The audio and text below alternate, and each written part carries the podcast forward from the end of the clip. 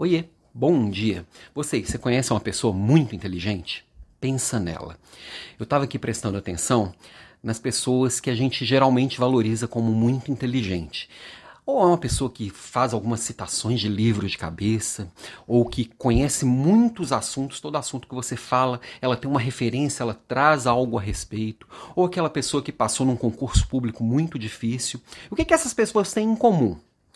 Elas têm uma habilidade de memorização, a maioria delas.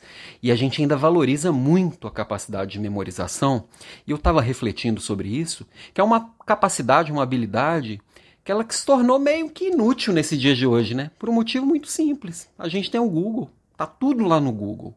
Não adianta eu saber muita coisa, eu conhecer muitos assuntos, minha cabeça transbordar de tanto assunto, se eu não souber o que fazer com aquilo. Eu tenho que saber o que fazer com o que eu sei. É, eu já ouvi também alguém falando, agora eu não vou lembrar quem, mas sobre a maldição do conhecimento. Que a hora que você começa a acumular tanta coisa a respeito de um assunto, que você não consegue colocar aquilo em prática, porque sempre parece que está ruim, sempre que parece que falta algo.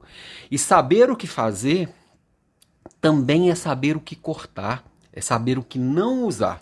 Então toda vez que estou estudando sobre um assunto, parece que eu dá vontade de aplicar tudo, né? Estou estudando um pouco aqui mais sobre marketing digital, sobre como funcionam redes sociais, como vender coisas pela internet e às vezes eu fico meio frustrado por não estar tá vendendo nada, por não estar tá, é, colocando tudo aquilo que eu sei em prática por um motivo muito simples. Hoje, sozinho, da forma que eu atuo, eu escolho aqui o que fazer, às vezes nem faço tão bem feito, mas é, é quase que um hobby.